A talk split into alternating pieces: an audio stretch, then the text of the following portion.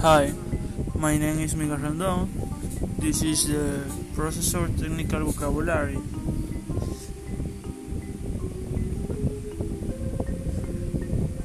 Processor, coprocessor, complex,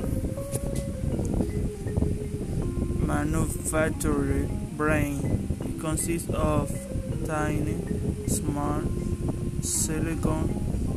The rest of contain set code that most of keep resource logical lead flow addition subtraction division comparison search for brands manufacturer biggest firm